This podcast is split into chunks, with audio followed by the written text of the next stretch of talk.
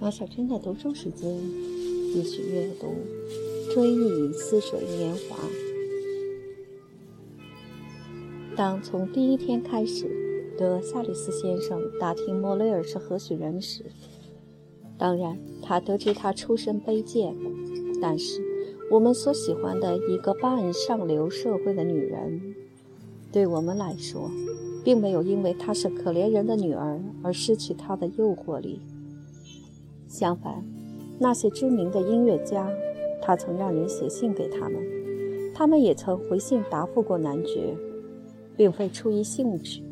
向朋友们将斯万介绍给奥黛特时，当着他的面儿，把他描绘的比他本来更难对付、更求之不得的那样。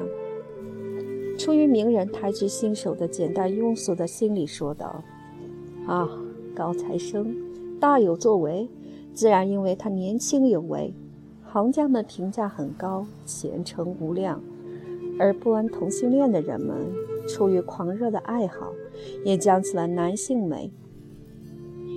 而且，看他演出真过瘾。在音乐会上，他比谁都敢漂亮。他有美丽的头发，有高雅的姿态，容貌美极了。那气派，像画中的小提琴家。德夏利斯先生也一样被莫雷尔刺激得神魂颠倒，莫雷尔则顺手推舟，让他明白他是多么抢手的邀请对象。德夏利斯先生庆幸能把莫雷尔带在自己的身边，在顶楼上为他建一个小窝，他经常可以来。剩下的时间呢，他希望他是自由的，他的行为要求他这样。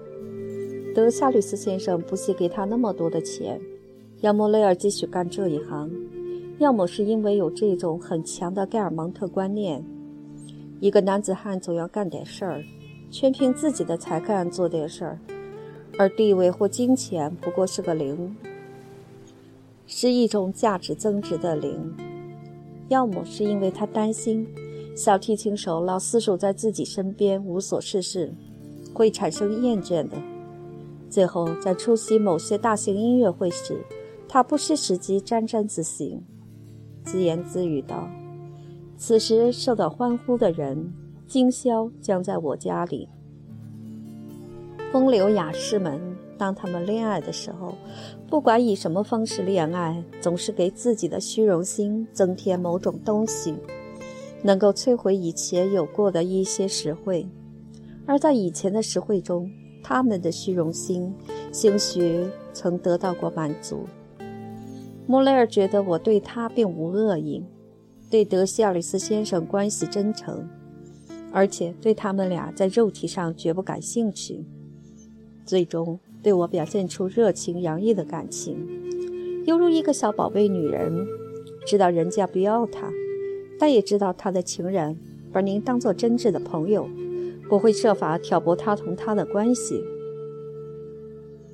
他不仅跟我说话的腔调酷似当时的拉塞尔及圣卢的情妇，而且根据德夏利斯先生一再对我重复的话，在我不在的时候，他对他议论我说的事儿，与拉塞尔对罗贝议论我的事儿毫无二致。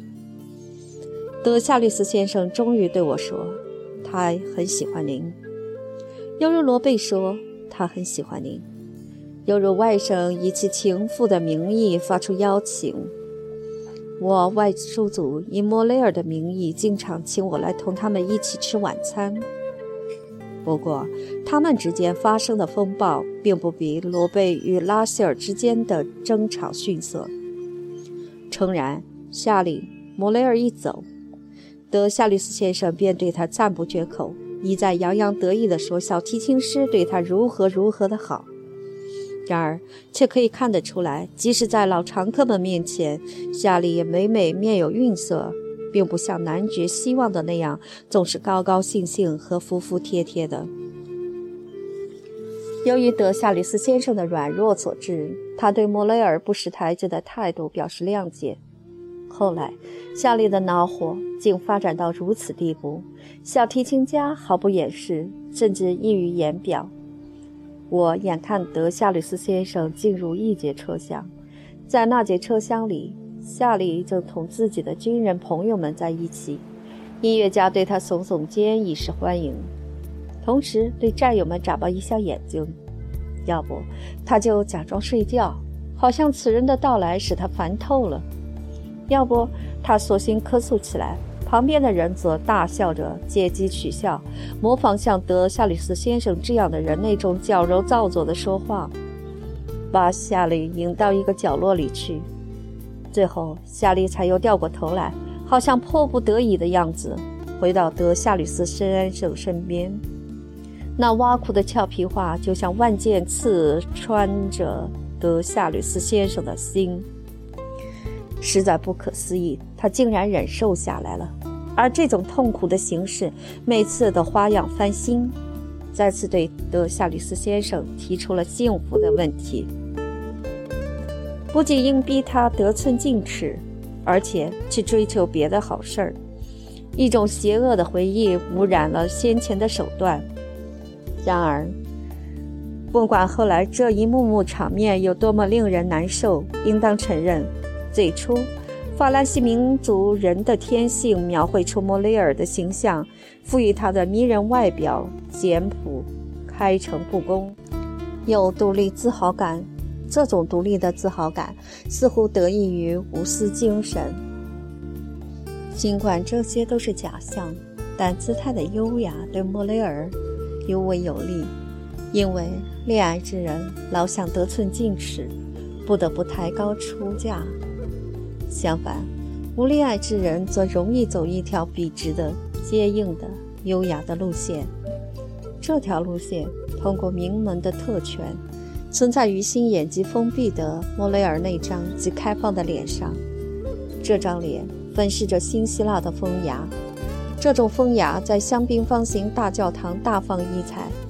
尽管他装得很高傲，但当他在意想不到的时刻发现德夏里斯先生时，他往往被小圈子里的人弄得很尴尬，红着脸，低垂着眼帘，而男爵却心花怒放，从中看到了一大波罗曼史。这不仅是恼火和羞愧的表示，恼火时有表现。因为尽管莫雷尔平常的态度表现得极为冷静、极为稳重，但也难免不时常露出马脚。甚至有时候，男爵对他说几句话，穆雷尔立即口气强硬地进行咄咄逼人的反驳，弄得大家都感到刺耳。而德夏吕斯先生则往往伤心地低下头，一声不吭，自以为是地相信受到崇敬的父亲。对其孩子的冷淡和粗暴完全不会介意的，因此一如既往，对小提琴家极尽颂扬之能事。德夏律斯先生也并非总是这样逆来顺受，但他的反叛一般达不到目的，尤其因为他从小与上流社会的人们一起生活。得考虑他可能唤起的反响，意识到了卑鄙的勾当。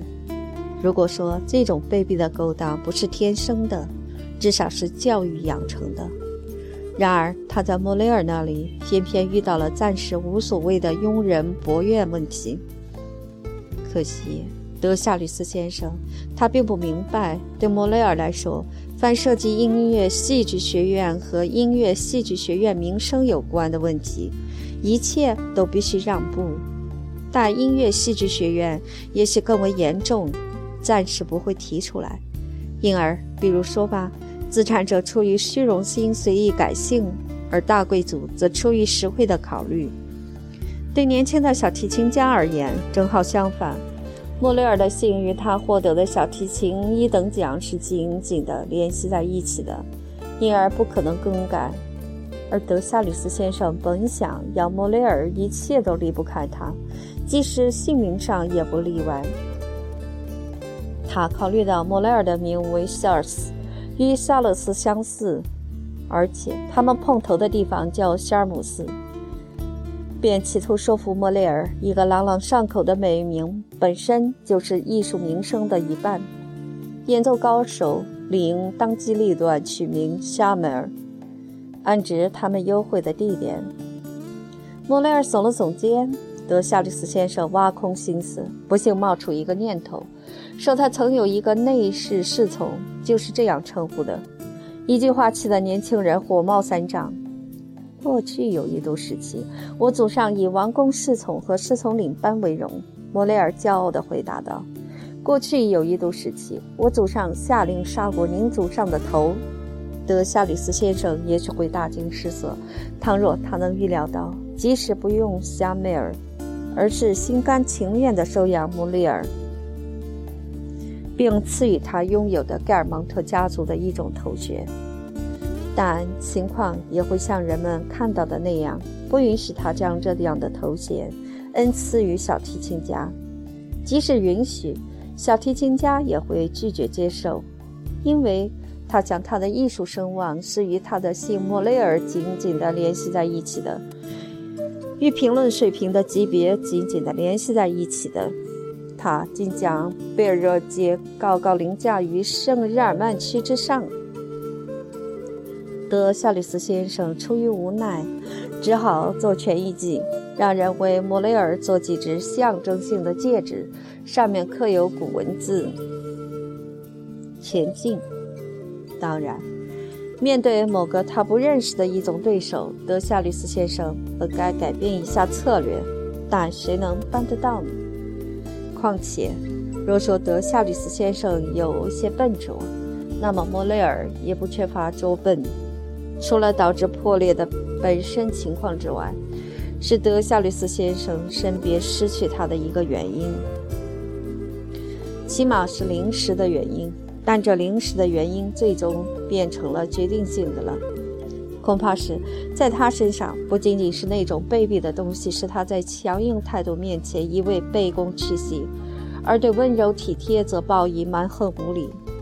与这种下流本性相平衡，还有一种因受不良教育而造成的综合萎靡症。在犯有过失或成为负担之时，这种萎靡症便随处会作起孽来。甚至为了讨男爵的欢心，他有必要说尽甜言蜜语，做尽温情柔态，陷尽欢颜笑貌。然而，就在这样的时刻，他却变得阴沉、恼怒。极力要展开讨论，而他明明知道争论起来人家是不会同意他的看法的，但他仍坚持自己怀有敌意的观点。道理软弱无力，言辞却激烈锋利，从而更显示其道理的软弱无力。因为一旦论据短缺，他马上就胡编一气，越是胡编乱造，其无知和愚蠢就越铺展得开。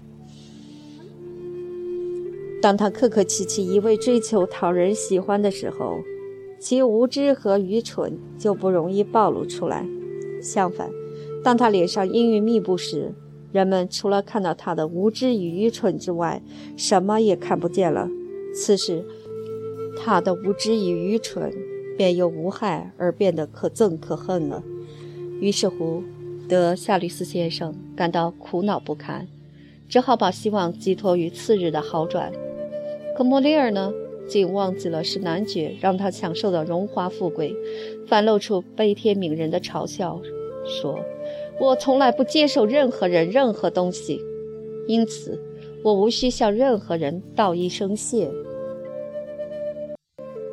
在此期间，仿佛他是在与一位上流社会人士打交道。德夏利斯先生继续施加他的愤愤不平，不管是真的。还是装的，但已经无济于事了。不过也不总是这样。比如有一天，就在第一阶段之后，男爵同夏里和我一起在维尔迪兰家吃午餐回来，以为可以同小提琴家在东歇尔度黄昏和良宵，未曾料到一下火车，小提琴家就与他告别，并答道：“不。”我有事儿要办，弄得德夏律斯先生大失所望。尽管他极力试图逆来顺受，我还是看到了他的眼泪融化了眼膏，呆若木鸡地站在火车前。这种痛苦真叫人于心不忍。以至于由于我们，他和我本打算在东西埃尔打发一天时间，我便对尔贝吉娜耳语说：“我实不忍心让德西亚吕斯先生孤零零一个人待着。我不知道为什么，他似乎大伤其心。”亲爱的小宝贝，宽大为怀，接受了我的建议。我便问德夏吕斯先生是否愿意由我陪他一会儿，他也接受了，但不想因此打扰我的表妹。我口气变得温柔起来，可能是最后一次。既然我下决心与他一刀两断，就像他是我的妻子似的，我温柔地命令道：“你先回去吧，我今晚再找你。”我也甜甜蜜蜜地听他说了，就像夫唱妇随似的，允许我做愿意做的事儿，并对我表示，他很喜欢德夏吕斯先生。如果他需要我的话，他同意我去陪他玩。男爵同我，我们向前走着，他摇摆着他那肥胖的身躯，低垂着虚伪的眼睛。我跟着他，直到一家咖啡店。人们给我们端上啤酒，我感到德夏利斯先生的眼睛不安地在盘算着什么。突然，他要来纸和墨水，神速地写将起来。他洋洋洒洒写了一页又一页，眼睛因狂思怒想而冒着火星。他一口气写了八页。请您帮个大忙行吗？他对我说：“原谅我写了这么个条子，但必须这么做。您坐上一辆车。”要一辆汽车，如果可能的话，要快点儿。您肯定还可以在他的房间里找到他。他去房间换衣服去了。可怜的小伙子，他离我们而去那阵子是想拿一把，但我向您保证，他一定比我更伤心。您把这条子给他，要是他问您在什么地方看到了我，您就告诉他，您在东西埃尔下车。况且这是实情。要去看罗贝，也许不是这么回事儿。但要说您同一个您不认识的人一起遇见了我，说我当时怒气冲冲，说您似乎听到了要人派证人之类的话。不错，我明天决斗，千万不可告诉他是我要求这样做的，不要勉强把他带回来。但如果他愿意同您一起来，不要阻拦他这样做。去吧，我的孩子，这是为他好。您可以使一大悲剧避免发生。您一走，我就要写信给我的证人。我已经妨碍了您同您的表妹一起散步。但愿他不会埋怨我。我也是这么认为的，因为他是一位高尚的人。我知道他是属于那种通情达理的人。您应当替我感谢他。我个人对他感激不尽。这样做真是我高兴。我对德夏里斯先生大发慈悲，我似乎感到夏利本可以阻止这场决斗，他可能就是决斗的起因。果真如此，我可抱不平了。他竟会这样漠不关心地走了，不陪伴他的保护人。我来到莫内尔住的房屋时，我的怒火升得更高了。我听出了小提琴家的嗓门，他出于倾吐满腔欢乐的需要，唱得好不开心。星期六傍晚干完活以后，要是可怜的德夏里斯先生听到他的歌唱，该作何感想？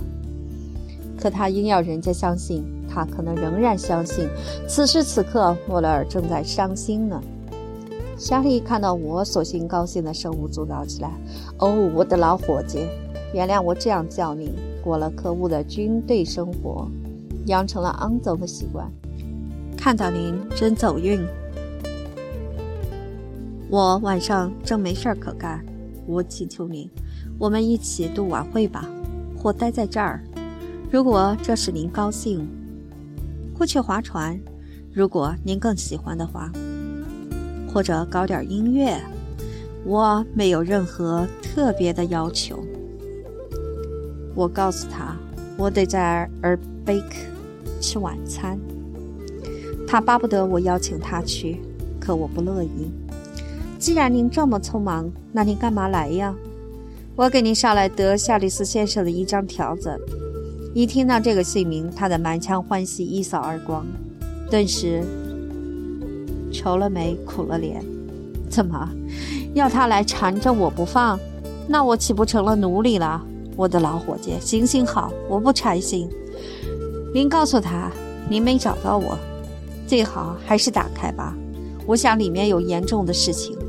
绝对没有，您没领教过这老贼的连篇谎言和多端诡计。这是他要我去看他的一招。那好吧，我不去。今晚我要清静。难道明天没有一场决斗？我问莫雷尔。我以为莫雷尔也知道这码子事儿。一场决斗？他大惊失色地说：“我一点儿也不知道。”总之，我才不在乎呢。这老混蛋，如果高兴，尽可以让别人给杀掉。不过您瞧，您让我糊涂了。我还是看看他的信吧。您就对他说，您把信留下了，我回去就能看到。就在莫雷尔跟我说话的当儿，我简直看呆了。那一本本可观可叹的书，都是德夏利斯先生送给他的。充斥了整个房间。由于小提琴家拒绝接受带有“我为男爵珍藏”这类题词的书籍，因为这类题名在他看来，对他本人似乎是一种凌辱，像是寄人篱下的标志。男爵便变化着花样，巧妙地抒发着感情，洋溢着得意的苦恋，按照感伤情谊的气氛变化。像精装书装订工一一定做，有些时候题词简短而充满信赖，比如“我只希望”，又如“期望不会愚弄人”。有时候以顺存的口气，像“我期待着”，有些就风流了，“与宇宙同乐”，或者是劝人贞洁，像是从西马尔纳那样。借用过来的，堆砌着蓝天白云、百合花簇拥的词藻，转弯抹角表达良苦用意。城堡护塔楼，最后还有一些则悲观失望，与那个不愿在地上相携的人儿约会在天上，一切皆天意。犹如吃不到葡萄，便觉得葡萄串儿太轻了；对得不到的东西，便装出不屑一吵的样子。德夏利斯先生在一本题名上说：“吾之所欲，乃不明之欲。”可惜我没有时间将所有的题线都浏览一遍。